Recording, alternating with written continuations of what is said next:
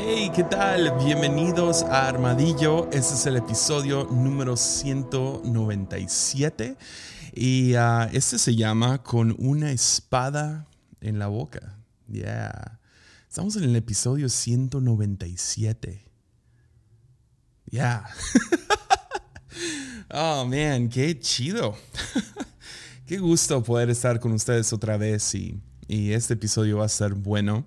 Más algunas noticias. Ah, voy a estar de viaje los próximos tres fines de semana. Uh, no es por si estás por ahí, sería chido que, que fueras, que, que, podamos saludarnos, etc. Ah, voy a estar en Hermosillo este próximo o sea, esto está saliendo el 13 de, de, octubre, entonces uh, voy a estar mañana con, uh, con, el, con mi buen amigo Steven Richards. Vamos a estar en Hermosillo en la conferencia de, Adulam. Uh, puedes buscarlo ahí en Instagram. Luego el próximo fin de semana voy a estar en Aguascalientes, en la iglesia Vid Verdadera, su conferencia Casa. Va a estar ahí también mi amigo Taylor Barriger y luego voy a estar el fin de semana que sigue, uh, del 28 al 30. Uh, ah, voy a estar en Lázaro Cárdenas y ahí va a estar mi, mis dos amigos, Juan Diego y Meli Luna. Entonces sí, va a ser, estoy bien emocionado por ver a mis amigos. llevo, llevo un ratote que no veo a Steven, que acabo de ver a Taylor y, y Juan Diego llevo todo el año, creo que no lo veo. Dang.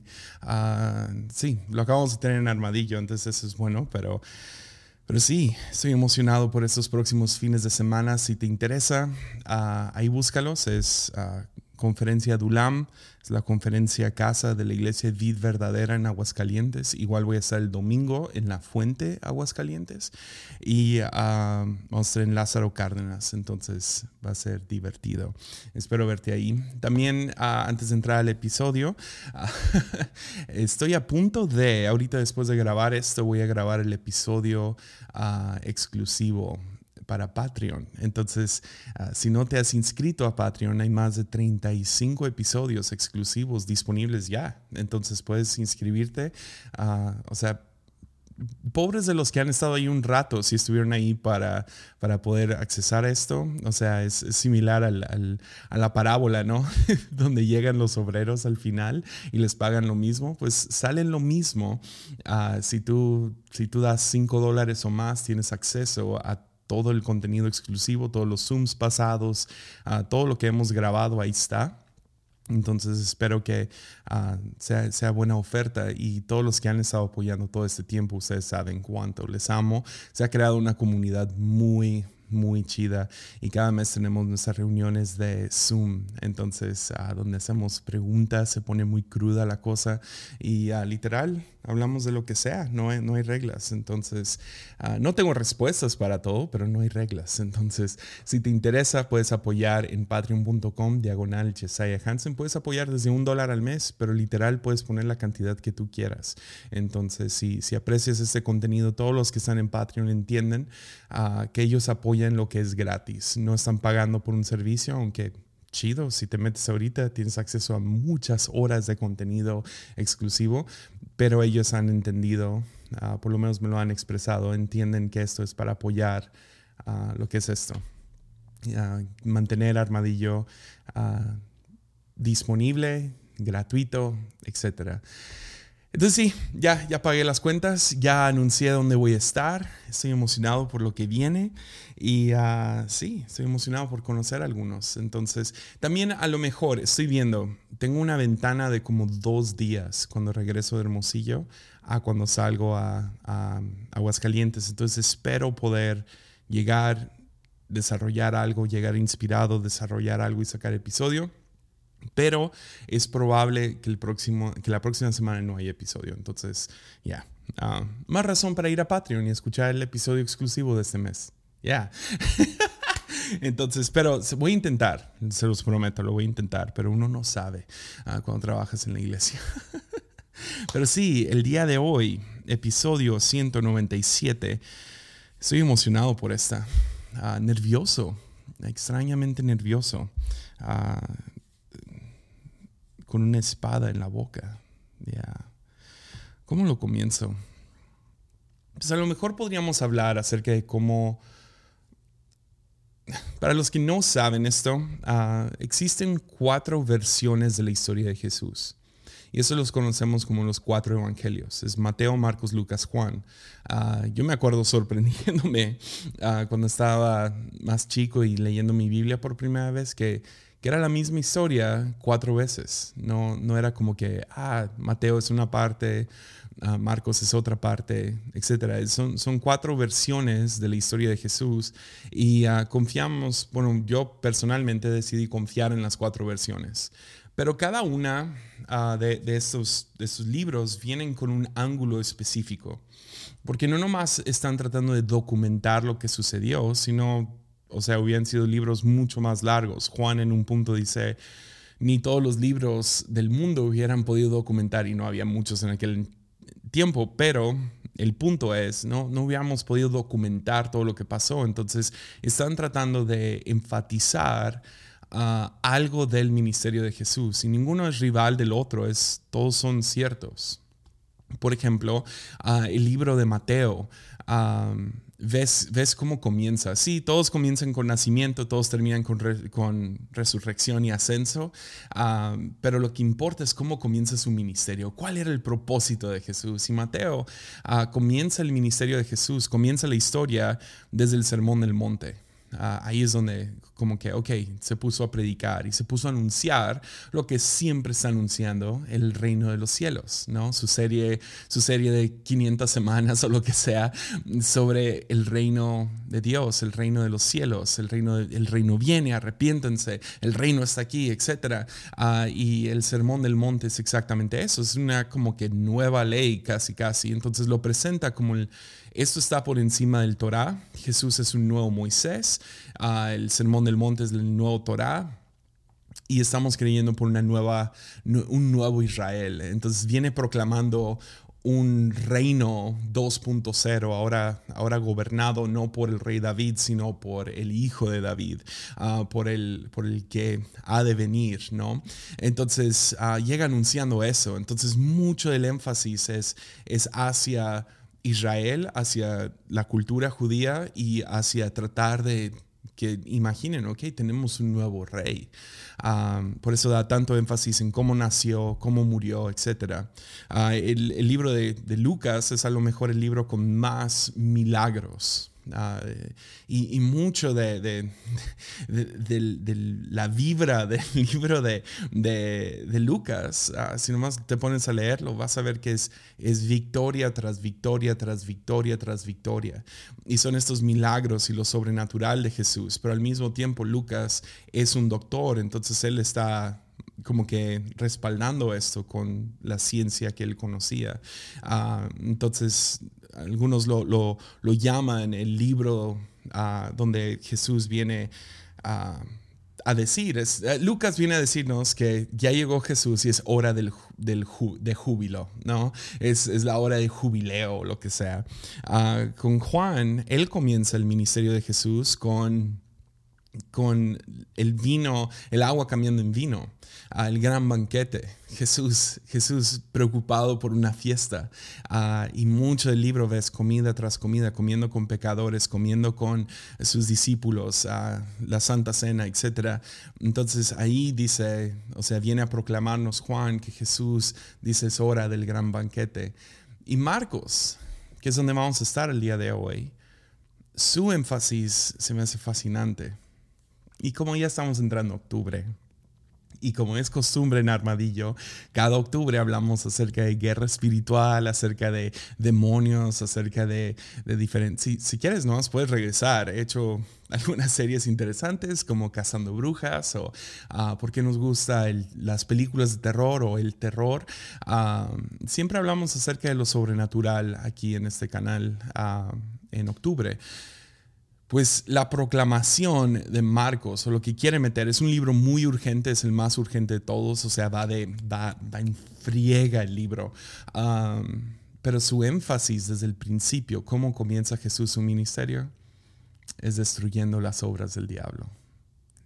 Eso es lo que nos diría Marcos. Jesús vino a destruir las obras del diablo. Y ves, ninguna de esas, como ya dije, no es rival, están todas empatadas y a todas les decimos sí y amén. Un nuevo Israel, un nuevo Moisés y, un nuevo Torah. Es, hora de júbilo, es hora de, de, cantar en gozo, es, es, ya, es el gran banquete y que Jesús vino a destruir las obras del diablo. Es, todas estas son buenas nuevas. Entonces Marcos pone gran énfasis en todo el Evangelio, en la expulsión o la expulsión de demonios y la libertad a los que son cautivos.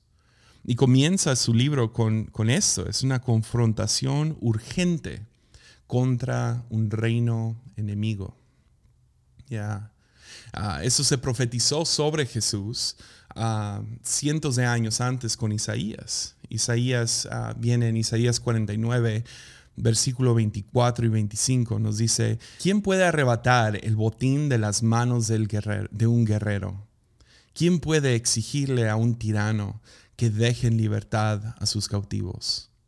Son dos preguntas fuertes, ¿no? O sea, ¿quién puede ir contra Goliath? ¿Quién puede ir contra La Roca o Chuck Norris? ¿O quién puede ir contra el villano de los villanos? ¿Quién puede ir y exigirle a un tirano? Piensa en tiranos hoy en día, a un, dictador, a alguien malvado que está en poder y no va a soltar eso hasta que, hasta que muera.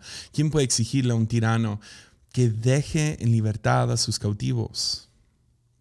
Pero el Señor dice, los cautivos de los guerreros serán puestos en libertad y se recuperará el botín de los tiranos. Yeah. ¿Por medio de quién? Jesús. Y eso es claro en el resto del capítulo. No, no, lo vamos a leer todo porque tenemos mucha lectura el día de hoy. Pero está diciendo, Jesús viene a arrebatar el botín. arrebatar el botín. Jesús después en el libro de Lucas Jesús daría como que su misión, ah, porque sí, todos empatan. Vamos a Lucas antes de ir a Marcos. Ah, nos dice, sin embargo, Lucas 11, 20, 22. Dice, sin embargo, si yo expulso a los demonios por el poder de Dios, entonces el reino de Dios ha llegado y está entre ustedes. Cuando un hombre fuerte está armado, y protege su palacio, sus posesiones están seguras, hasta que alguien aún más fuerte lo ataca y lo vence y le quita sus armas y se, lleva sus pertenencias. Ya, ah, por años escuché esa como, no sé por qué, siempre lo veía como, como como un ratero, ¿no? Como un ratero viene. Pero no, empatas esto con la profecía de, Isaías y con la proclamación de Marcos que vamos a ver, y de Juan y de, Apocalipsis y los demás versículos que vamos a leer. Jesús viene a hacer guerra contra el hombre fuerte, el tirano, que tiene un botín en su palacio. Entonces, si lo quieres ver así, podríamos podríamos, no sé, usar nuestra imaginación por un momento. Ah, la humanidad ha estado presa por, desde Adán y Eva en el palacio de Satanás. Ah, hemos estado ahí presos y Jesús viene como un gran jinete, ahorita vamos a ver, como un hombre aún más fuerte a vencer sobre él, a atacar y vencer, quitarle sus armas y tomar el botín. ¿Quién es el botín? Nosotros. Ya. Ya. Entonces la humanidad cautiva en el palacio de Satanás, pero Jesús es aún más fuerte y nos recupera como su botín. Entonces ahora sí, vayamos a Marcos 1. ¿Cómo comienza? Comienza con el nacimiento de Jesús, luego sus primeros discípulos y cómo comienza su ministerio la primera cosa que nos enseña es esto. Marcos 1, versículo 21. Jesús y sus compañeros fueron al pueblo de Capernaum. Cuando llegó el día de descanso, Jesús entró a la sinagoga, en la sinagoga, y comenzó a enseñar. La gente quedó asombrada de su enseñanza, porque lo hacía con verdadera autoridad, algo completamente diferente a lo, de lo que hacían los maestros de la ley religiosa. De pronto, un hombre en la sinagoga que estaba poseído por un espíritu maligno gritó, ¿Por qué te, te, entrometes con nosotros, Jesús de Nazaret? ¿Has venido a destruirnos? Yo sé quién eres, el santo de Dios. Pero Jesús le respondió, cállate, le, le ordenó. Sal de este hombre. En ese mismo momento el espíritu maligno soltó un, al, al, un grito, lo, le causó uh, convulsiones al hombre y luego salió de él. Versículo 27. Y el asombro se apoderó de la gente y todos comenzaron a hablar de lo que había ocurrido. ¿Qué clase de enseñanza nueva es esta? se preguntaban con emoción. Tiene tanta autoridad, hasta los espíritus malignos obedecen sus órdenes. Las noticias acerca de Jesús corrieron velozmente por toda la, región de Galilea. Entonces Jesús está en Capernaum, como acabamos de leer, y entra al templo, día sabático día sabático era costumbre para, para los judíos como, como cristianos o ir a la iglesia en domingo. Ah, para ellos el día sabático era el día para ir al templo. Y van y escuchan a el rabí del momento, el maestro del momento, o, sí, el, sí, el, diferentes maestros de la, de la ley enseñar. Y, uh, escuchan a este vato, a este Jesús, y dicen, ya, eso, es, eso es diferente. Eh, este hombre nos habla con autoridad. Ah, eso significa que estaba pegándole al púlpito, estaba gritando más fuerte, estaba regañándolos. No, no, no, no, no. La diferencia entre Jesús y los maestros es que los maestros, pues hacían lo mismo que, uno hace, ¿no? Tomamos, tomamos la Biblia y decimos, así dice la Biblia, ¿no? Así dicen las escrituras, así dice, así dice el libro de Isaías en aquel entonces, ¿no? O así dice el, el Torah, o así dice, etcétera. Y, ah, y uno, uno no puede hablar con la misma autoridad con la que habla Jesús. Ya, es la razón que uno tiene que tener una relación personal con Jesús también. Uh, no nomás puedes vivir de, las enseñanzas de aquellos que estudiamos, estudiamos la Biblia y luego la entregamos, decimos esto es lo que dice, ¿no? Pero Jesús se para con autoridad. ¿Por qué? Porque Él no tiene que ir a Isaías y decir, Isaías dice tal cosa. Él, no, no, no. Él puede, Él tiene la autoridad de decir, yo digo. Ya. Yo les estoy diciendo. Yo vengo a decirles, etcétera, etcétera, etcétera. Además, ah, se cree que Jesús miraba a la gente a los ojos mientras hablaba. No era necesariamente un, se sacaba el, pecho y se pavoneaba sobre la plataforma, sino venía y, y ofrecía lo que tenía, pero no venía ofreciendo interpretaciones, venía a dar declaraciones. Y esas declaraciones se los decía a los ojos. Entonces Jesús viene predicando con autoridad.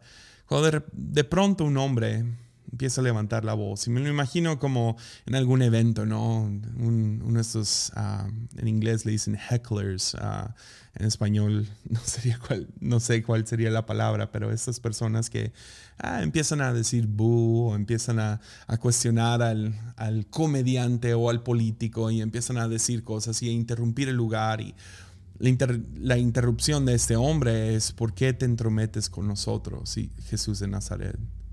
¿Has venido a destruirnos? Yo sé quién eres, Santo de Dios. Y siempre que escucho estas historias de, hombres, mujeres, niños atormentados por estos demonios, siempre me parte el corazón, si, si te soy sincero. O sea, porque no, no brinco al exorcista, ¿me entiendes? A, la película El exorcista. Yo no brinco al conjuro, no brinco a que ah, es una persona que ya no estás hablando con la persona, estás hablando con el demonio lo que sea. Sino pienso en qué es lo que los llevó, porque ya tengo experiencia en esto. He conocido dos, tres casos de esto. usualmente, sea lo que sea que los llevó a tal grado, hubo algún tipo de trauma pasado que terminó apoderándose de ellos. Es una fuerza autodestructiva. Es un... Y no quiero secularizarlo tanto, si creo en lo sobrenatural y, creo que existen esos demonios, pero usualmente entran a través de algún tipo de, trauma, sea algún tipo de abuso sexual, alguna pérdida, la guerra, enfermedad, algún tipo de, problema. Y ese espíritu maligno se había apoderado de este hombre a tal grado que a lo mejor los que venían con él hasta darían excusas, ¿no?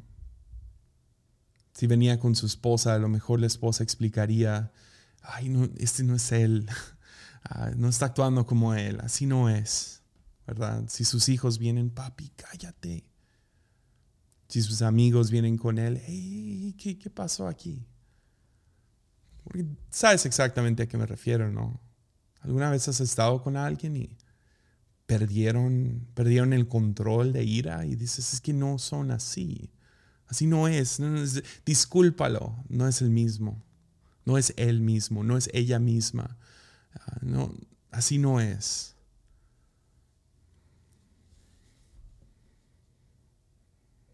Yo he perdido el control de esa manera, que volteo y digo, es que, es que ese no soy yo. No sé qué pasó, perdí el control. Entonces mi corazón sale por este hombre. Y estoy seguro que Jesús también. Porque no es él mismo.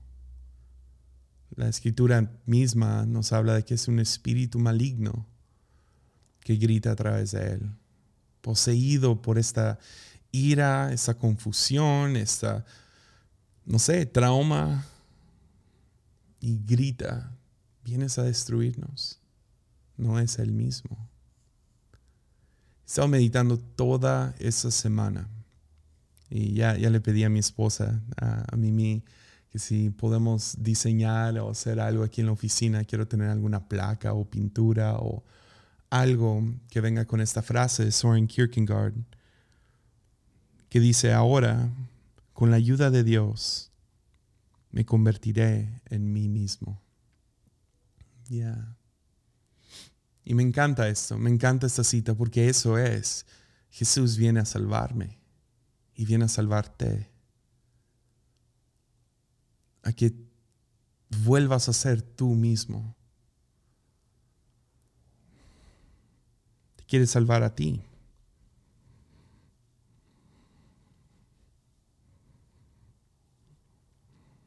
Te quiere salvar a ti. El, tú más interior. El tú que fue creado, que fue formado en el vientre de tu madre. El, tú que fue nombrado, el tú que fue formado. Eh, esa joya que eres. El oro que eres. Y esta trauma, esta adicción, este problema, esta tendencia autodestructiva, esta cosa que ha distorsionado tu personalidad a tal grado que dices, ah, es que ese no soy yo. Eh, eh, Pablo luchaba con eso, por eso puedo, puedo, empatizar. Es hago lo que no quiero y, no quiero y lo que no quiero hacer hago. no soy yo mismo. Ese no soy yo. Porque uno sabe que muy adentro eres, una, eres un diamante. Eres una joya, eres imago de y creado a su imagen y semejanza. Y algo ha distorsionado, algo ha cubierto, algo ha enlodado el verdadero tú. Pero las buenas noticias es que Jesús viene a salvarte también viene a, edificar su reino aquí, a establecer su reino. Este, tenemos que verlo así. Satanás claramente, por lo que tenemos así vistazos en, en las escrituras, Satanás ve este mundo como su reino, el, príncipe del aire. Le ofrece a Jesús los reinos, las naciones, si nomás te hincas ante mí. Lo vemos varias veces. Esas son las dos que vienen a mi mente, pero pero vemos que Satanás cree que este es su dominio. Y Para muchos sí lo es. Volteas alrededor y dices, vivo en el infierno mismo. ¿Has visto las noticias recientemente? Y sí, eh, podrías decir, sí, ese es el, el, reino de Satanás. Él es el príncipe del aire. Él está ah, aquí. es más, si esto no es, se ha apoderado del Internet, mínimo. E, entonces tienes que verlo así. O sea, me, me, me gusta que, que, que este demonio en específico, este espíritu maligno, dice la parte callada en voz alta. ¿Por qué te entrometes con nosotros? ¿Vienes a destruirnos? Y es lo que está predicando Jesús, el reino, el reino del cielo invadiendo la tierra y siendo establecido aquí, tomando posesión. Por eso Jesús habla acerca de cómo las puertas de Hades no prevalecerán. Y este reino que, que, está aquí no va a prevalecer porque va a seguir avanzando el reino de Dios. Lo va a hacer, quieras o no. Entonces lo ven como su destrucción y lo ven como Jesús metiéndose donde no se debe de meter. Ya. Entonces el, maligno lo ve como una, una invasión. ¿Por qué te metes aquí? Y luego hace esta pregunta, ¿Viene, ¿has venido a destruirnos? Y, creo que Jesús diría, ah, déjame ver mi, mi misión, ¿sí? ¿No? La, misión de, del negocio que traigo. A ver, uh, sí, aquí, viene. Uh, Vengo a destruirte. Me imaginé como cuando vas a un restaurante y tienen su misión, ¿no? En la pared y nuestra misión es traer felicidad al mundo, lo que sea. Y Jesús pone, ya, aquí, aquí está mi misión, ¿no? Es, es, primera de Juan 3.8, es, es clarísimo. El Hijo de Dios vino para destruir las obras del diablo. Ya, a esto vine. Ya, ajá. Y estas son las buenas nuevas. Estas son, estas, estas son buenas noticias. Por eso, es, por eso es un evangelio. Es el evangelio. Viene a destruir las obras del diablo. Viene a destruir estas obras que vienen para distorsionar a la humanidad, para establecer pecado sistemático, para crear todos estos problemas que hay. Estas son las buenas nuevas. Hay uno comprometido a librarnos de nuestras tendencias destructivas y que no tenemos que estar encarcelados en el palacio de Satanás, sino Él viene, Él viene como, como un hombre más fuerte y viene a tomarnos como su botín. Ya, ya. Él no nomás quiere, Él puede. No, no sé, debatí mucho con, no sé si he contado esta historia antes aquí en Armadillo, pero vale la pena ah, contarla de nuevo.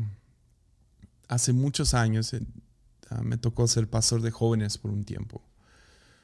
Y ah, hubo un joven en específico que se veía con todo el potencial del mundo y se rindió a tendencias autodestructivas y se desapareció de la iglesia y se fue por su propio camino y no lo volví a ver por como un año y medio. Cuando de repente estuve aquí un, día por la noche estudiando, no sé, no sé qué estaba haciendo, a lo mejor jugando Xbox o algo por el estilo. Pero estaba aquí en la iglesia tarde y la iglesia estaba sola. Y, uh, y de, la nada, de la nada alguien toca en mi puerta. No, y cuando llegan, tocan, abro la puerta, es este chico. Es como, primero, ¿cómo te metiste? Ah, dos, ¿qué, ¿qué onda? ¿Qué haces aquí? Dice, eh, podemos hablar. lo vi más flaco que nunca, lo vi pálido, lo vi, ya, lo vi con los ojos así distraídos, oídos o lo que sea. Y se sentó conmigo y me empezó a contar su último año y involucraba drogas y ya muchas cosas, no, no, no, lo quiero quemar. pero se había, ya, estaba muy triste y lo único que le podía decir era, pues vuelve, involúcrate otra vez, vente. Si necesitas ayuda como clínica, como ir a algún tipo de centro de rehabilitación, lo averiguamos, vemos qué podemos hacer y Y se siente y empieza, no, no, es que no puedo, no puedo, no puedo. Y luego de la nada de ser, o sea, de ser una persona derrotada, empezó como casi a amenazar, a empezar a decirme, es que, es que tú no sirves de nada. O sea, tú como pastor de jóvenes no ayudaste en nada, ah, no estuviste ahí, etc. Y me empieza a culpar, muy raro. Y yo, yo, usualmente me tomo esas cosas muy personales y, oh, sí, soy un loser. Pero en ese momento se sentía tan, ya, se sentía tan oscuro lo que me estaba diciendo que dije, no, hay algo más aquí. Esto no es nomás una crítica como de alguien que quiere que mejore. Esto es, esto es condenación. Esto no, no está bien. Y nomás lo, lo escuché y cuando de repente empezó a decir, como que lo dijo la parte callada en voz alta, ¿no? Y, me dice, ¿cómo lo dijo exactamente? Básicamente me dijo, no hay nada que puedes hacer por mí, porque, porque lo que tengo dentro de mí, este monstruo dentro de mí es más fuerte que tú. Y lo pensé por un momento y dije, sí, sí es cierto. Yeah, sí lo es. Y abrió los ojos. Como, ¿no me vas a ayudar? Le dije, no, sí es cierto. tus problemas, tu, tu situación es mucho más fuerte que yo. Es cierto. Le dije, pero...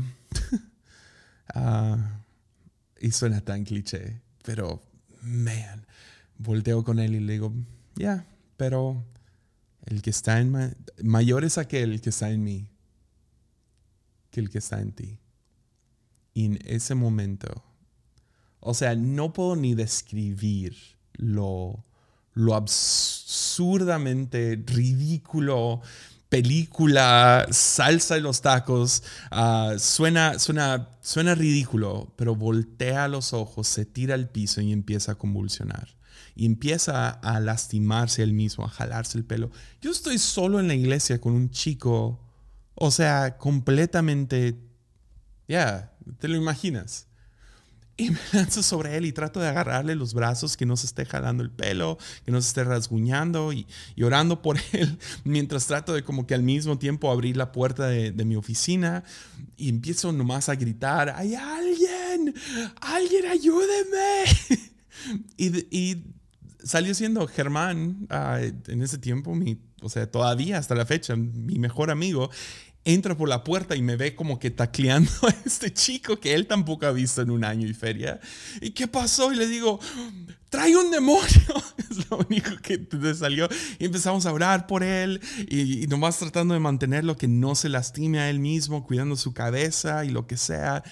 Y de repente nomás como que suelta todo y me mira como, ¿qué pasó? ¿Qué hago aquí? Ya. Ya. Ah, me faltó una gran parte. Sí vino con como amenazas de matarme también. Ya, ah, eso fue divertido. Ah, gloria a Dios no traía un arma. Pero ah, después de eso me lo terminé llevando a la casa y orando con él y durmió en nuestra casa como dos, tres noches y tratando de, no sé, ayudarlo a, regresar a su rumbo. Jesús viene a hacer guerra. ¿Sabías esto? Jesús viene a hacer guerra, a librar a los cautivos. Pero esa es la cosa que, he aprendido. Y, espero que, que me entiendas. Ah, porque creo que es un, cambio vital en cómo lo vemos. Y esto podrías decir que es juez y jardinero 2.0. ah, ah no, ese es un episodio exclusivo. Pero cuando Jesús va a la guerra, porque a eso viene, viene a destruir las obras de maldad, viene a destruir las obras del diablo. Pero cuando Jesús va a la guerra, no le hace daño a seres humanos. Ni un solo daño. En todo su ministerio, en los cuatro evangelios, peleó. Peleó duro en contra de, de las obras del diablo. Vino exorcizando, rompiendo, predicando, descubriendo, exponiendo, que es básicamente lo mismo que descubrir, las obras del diablo. Y obviamente la cruz siendo su trono, la muerte la derrotó. Y en ningún momento le hace daño a nadie, a ni una sola persona. Porque Jesús no guerrea la maldad con maldad. No guerrea gritos con gritos. No guerrea fuego con fuego. Porque si Jesús fuera a guerrear maldad, a la maldad con maldad, ¿qué gana? La maldad. Si peleas fuego con fuego, el fuego gana. Si peleas gritos con gritos, gritos ganan. Violencia gana. Entonces Jesús se rehúsa a eso. En ningún momento lastimó. Y no me salgan con que, ah, llevó sus, ¿cómo se llaman? Sus, sus látigos al templo. Ya, no, no, no. Léelo bien. No los usó con gente, los usó con el ganado. Para sacarlos y salvarlos del templo. En ningún otro momento vemos que Jesús lastima a una sola persona porque viene a librar, salvar su botín que somos nosotros.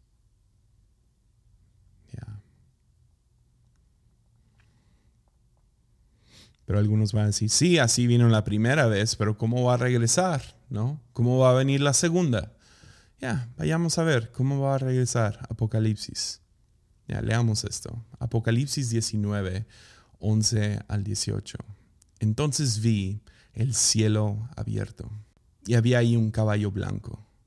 Su jinete se llamaba fiel y verdadero, porque juzgaba con rectitud y hace una guerra justa.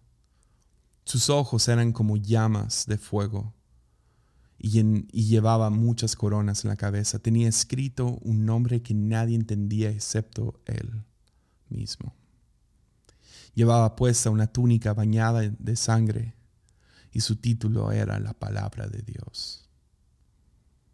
Los ejércitos del cielo vestidos de lino, blanco, de lino blanco y puro de la más alta calidad le seguían en caballos blancos. De su boca salía una espada afilada para derribar a las naciones. Él las gobernaba con vara de hierro y desatará el furor de la ira de Dios, el Todopoderoso, como el jugo, como, eh, como el jugo que corre del lagar. En la túnica a la altura del muslo estaba escrito el título Rey de todos los reyes, Señor de todos los señores. Después vi a un ángel parado en el sol que les gritaba a los buitres que volaban en lo alto de los cielos, vengan, reúnanse para el gran banquete que Dios ha preparado. Vengan y coman la carne de los reyes, los generales y los fuertes guerreros, la de los caballos y los jinetes y la de toda la humanidad, tanto esclavos como libres, tanto pequeños como grandes. Yo sé que a primera vista, o sea, lees un pasaje así, puedes decir, viene con, un, con una túnica bañada en sangre, viene con una espada en la boca, viene, viene con la ira de Dios. Esa es la cosa. Si lees bien todo Apocalipsis, te das cuenta que la gran manera de vencer al dragón, el gran vencedor es un cordero inocente. Es, es un libro lleno de metáfora, es un libro lleno de poesía, de imágenes, todos para enseñarnos cómo gana el reino sobre el reino de este mundo, el reino de Dios sobre el reino de esta tierra. cómo vence. Y la manera que vence es la misma que la cruz. Un cordero bañado en de sangre. Porque sí, piénsalo, ok, ¿quién va a una guerra en una túnica bañada de sangre antes de empezar la pelea? ¿De quién es esa sangre? La, de Jesús mismo. Si Jesús es el jinete blanco que viene en una túnica bañada de sangre, ¿de quién es esa sangre? Es su propia sangre. Y luego dice, viene con una espada en la boca. Contrasta eso con todos los demás que vienen con una espada en la mano. espada en la boca. ¿Cómo viene? Viene con, con la palabra. Viene con palabras para juzgar a la humanidad y juzgar las obras del diablo con su palabra. Pelea con palabra.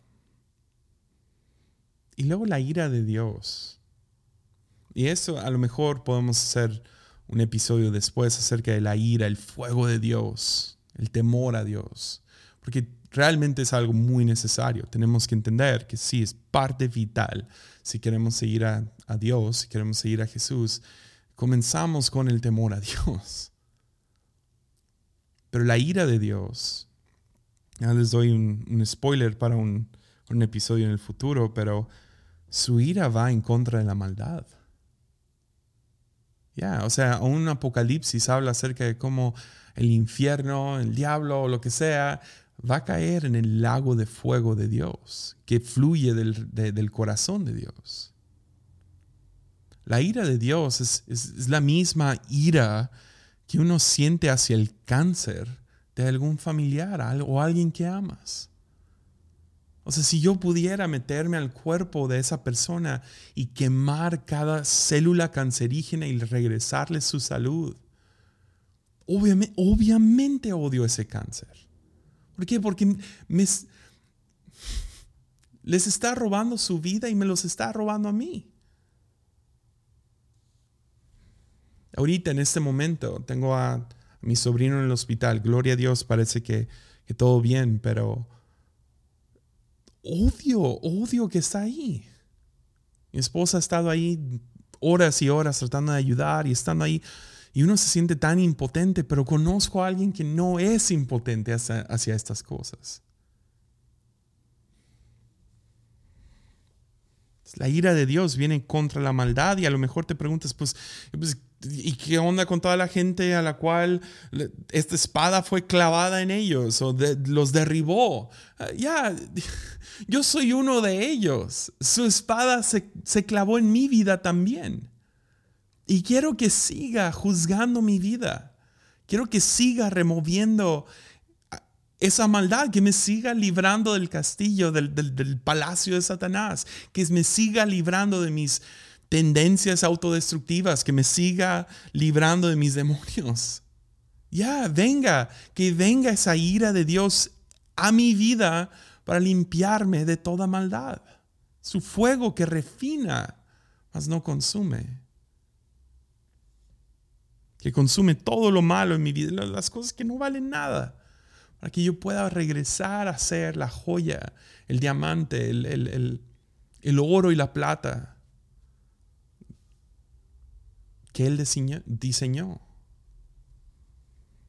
O sea, ¿alguna vez has escuchado Gálatas 2.20? Ya no vivo yo, mas Cristo vive en mí. Ya, es a través de la muerte y resurrección, a través del bautismo, a través de decirle a, Jesús, quiero nacer de nuevo. Que ahora puedo comenzar una nueva vida. Yo no estoy diciendo que todo es limpio y precioso y bonito después de eso, no. Tenemos que seguir regresando a este fuego que destruye toda maldad en nuestras vidas.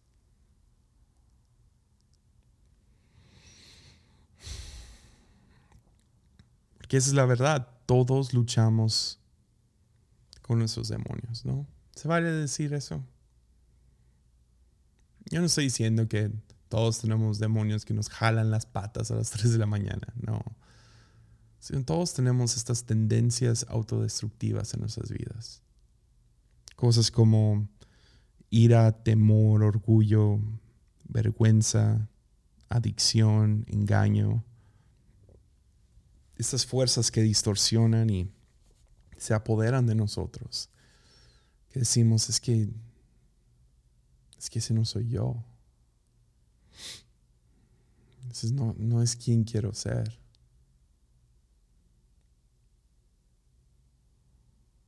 Siento que este año en específico, oh man, he estado horas y horas y horas y horas en el teléfono con muchos, muchas personas que amo y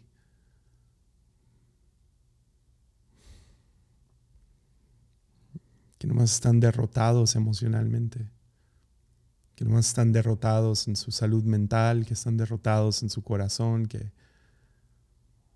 no ven salida.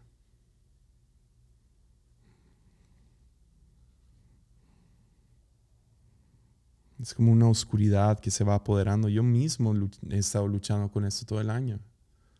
Esas imaginaciones y temores y ansiedades y se van acercando y ahora yo no tengo nada en contra del medicamento, nada. Nada, ¿ok? Que queden claro. Si tu doctor te dio medicina para, para la mente, es un órgano. Y para algunos eso es lo necesario.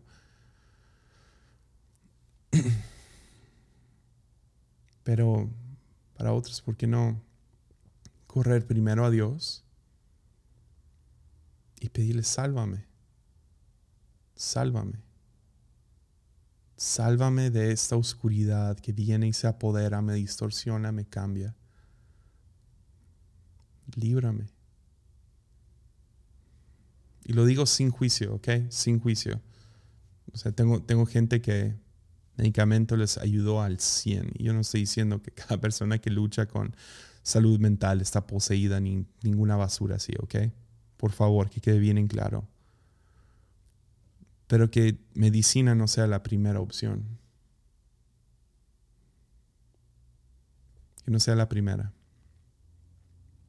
la primera sea, Señor, sálvame.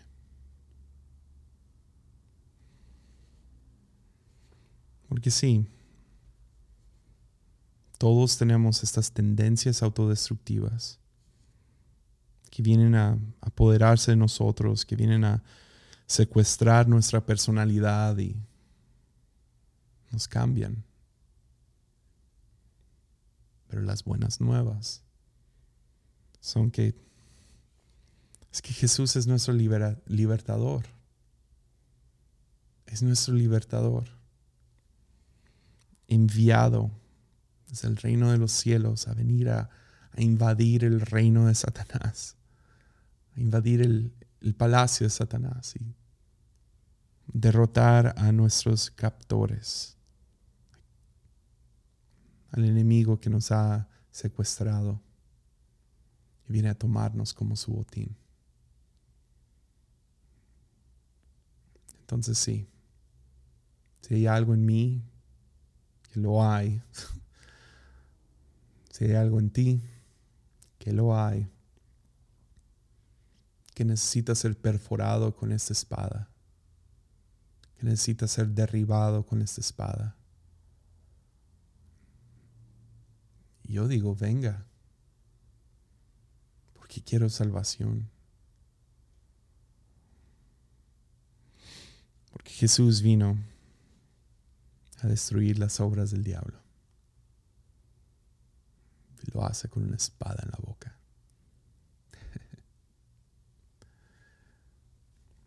Entonces sí. Si no sabes qué hacer, nomás ora ahorita. Y di esas palabras, Señor, sálvame sálvame. Y Él es fiel y va a llegar a tiempo. Él es fiel y verdadero, el jinete sobre su caballo blanco que viene a rescatarte del castillo de maldad. Ánimo.